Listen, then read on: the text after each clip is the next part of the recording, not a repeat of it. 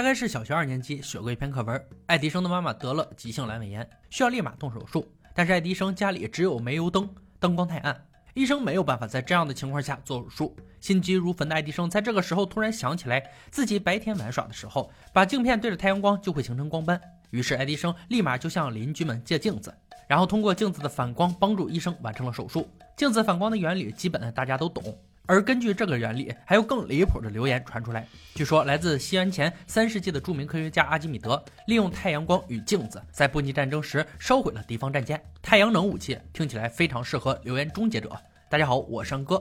破解这条留言的计划是使用青铜盆来集中阳光射到罗马战舰上。看能否将其点燃？有人发现这个计划中的问题吗？没错，那就是那个战舰去哪儿找？罗马的三列江船现在只能在好莱坞里才能找到。留言终结者自然是弄不来这玩意儿，只能找差不多的材料来模拟。关键在于木头的密度与可燃性，这种小问题交给制作小组去解决。罗马战舰是由一种欧洲松木制造，能买到的最接近的材料是云杉木，只能凑合着用了。亚当和杰米则是找来一系列的青铜片。确实很亮，刺得人眼睛痛，价格更是刺眼。仅是如此还不够，还要多找些材料测试，聚酯凝膜、胶质玻璃、镜子等等。硬件全部搞定，软件上出了问题，工作人员手中的镜子无法瞄准目标。即便这样，温度也增加得很快。杰米认为可以增加镜子数量了。凯利与托瑞此时正在往木板上涂东西，这样可以防止海水侵蚀。油柏蜡，嗯，看起来都是易燃品。亚当必须计算出需要多少面镜子才能让阳光点燃木板。阿基米德有三种方法可以聚光到敌人身上：一，让所有士兵都拿着一面镜子，这需要数量充足才能够达到目的。问题是，想让多人无差别协作太难了。二，让所有拿镜子的士兵把镜子对准第二面大镜子，然后统一聚集到目标上，但那面大镜子必须是曲面才能够聚集。这个方法也不太可行，那就只剩下第三个方法了，在结构中架好所有的镜子，让它们有相同的聚焦点，距离中心越远的镜子反射角度就越大，这样就能让全部镜子集中到一点攻击了。亚当弄来约二百五十面镜子，将其装在四十平米的架子上，所有镜子后都有螺丝用来调整角度，这是一个相当庞大的工作量，所有工作人员都将参与进来进行制作，赶在一个阳光明媚的大晴天。浓缩型罗马战舰下水，镜子也被分批送到岸边，开始组装。十八米是热区，三百面镜子光线的聚集点。看着由亚当主导制作的镜架，杰米表示赞叹，但他仍然不认为实验会成功。费尽九牛二虎之力，镜架才被举起来，光线对准战舰，很明亮，但没有看到火花。杰米穿上防火服，准备亲自感受一番。别误会，不是去烤自己。而是测试一下温度，最高温度九十三摄氏度，这已经非常惊人了。可距离燃点还差了约二百度。为了增加威力，众人举起了聚酯薄膜片，使温度增加了约三十七度。油摆开始冒烟，但还是没有火焰。还有一件事得确认，敌人必须站在原地一动不动，让你照才行。三百多条光线散布在整艘船上，却并没有想象中的聚焦点。亚当尽力了，他决定放弃镜子，直接使用火攻箭。这玩意儿更燃，油气弹呢也白搭。进了水的战舰像博人传一样，就是无法燃起来。亚当一气之下，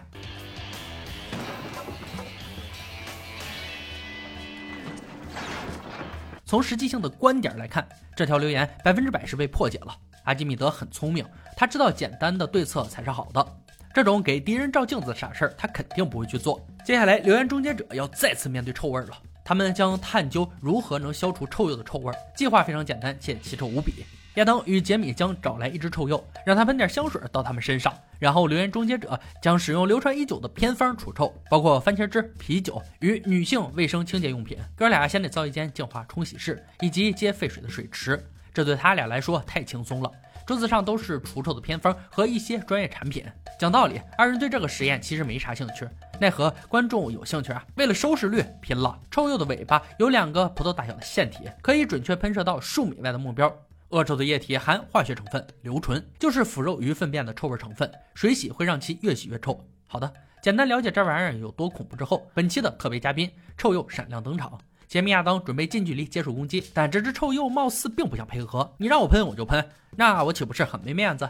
哥俩试了好多办法都不顶用，没办法，只能换一只不这么友好的臭鼬。难以置信的是，他们依旧毫发无伤。咱也不能等他开心了再拍节目吧？没办法，只能动用人工臭鼬，与臭鼬液成分完全一模一样的喷雾。瓶子还没打开，臭味已经扑鼻而来，实在无法想象这玩意儿到身上是啥感觉。咱们看看终结者表情，自己猜吧。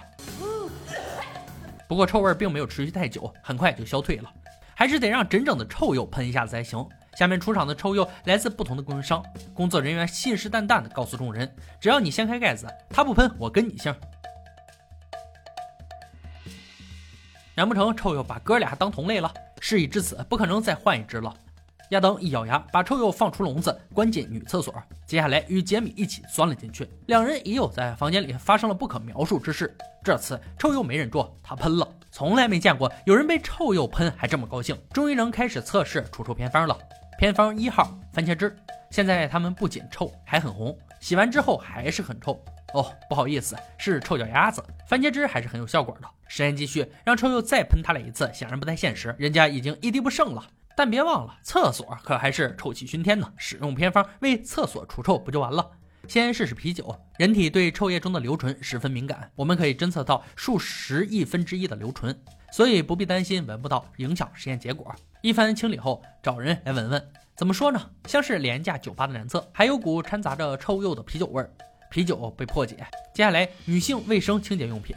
亚当还他妈尝了一口，真牛逼！一番清理后，啤酒味儿一丝未减，臭鼬味儿也并未清除。现在还剩下两个偏方：双氧水、小苏打，加上一点洗碗精。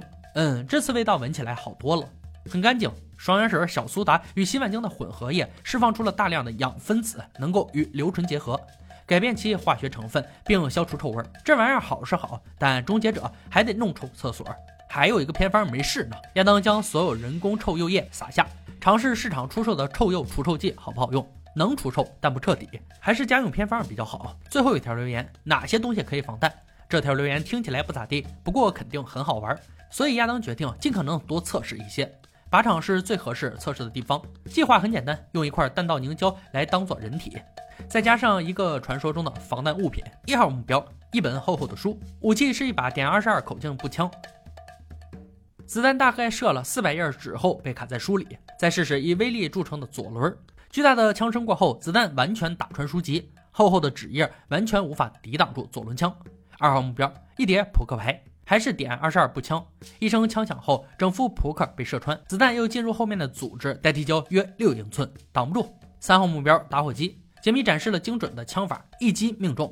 Zippo 打火机被彻底穿透，几个目标被一一击穿后，留言终结者决定尝试另一则留言。这次跟他们比较有切身关系。终结者每次想要扎掉什么东西时，都会躲在安全的防爆塑胶玻璃后面。那么这种塑胶到底有多安全呢？亚当已经迫不及待的要试试它能不能防弹了。第一发要射零点二五英寸厚的塑胶玻璃，攻击者依然是点二十二口径子弹。一声枪响，子弹成功射穿玻璃，紧跟着攻击通过防弹标准的厚塑胶玻璃。果然，经过测试的玻璃就是不一样，子弹连一半都没有射穿。不服输的亚当又掏出了左轮。巨大的枪声后，子弹正中目标，几乎完全被包裹在其中，但并没有射穿厚厚的防弹玻璃。看来要用上特殊装备了。凶残的点二十二麦格农，口径更大的左轮，吸气放松，瞄准射击。左轮枪发出了更大的动静，但还是没能击穿防弹玻璃。监控的小箱子依然能将子弹拒之门外。你以为这样终结者就会放弃吗？不不不，他们搞来了更大的家伙——春田三零零六口径步枪。这是目前最老的大口径步枪，也是留言终结者击穿防弹玻璃最后的机会。专业人员操作，瞄准后扣动扳机，这下防弹玻璃箱也没扛住，从前面射进来，从后面射出去，竟然击穿了两块玻璃。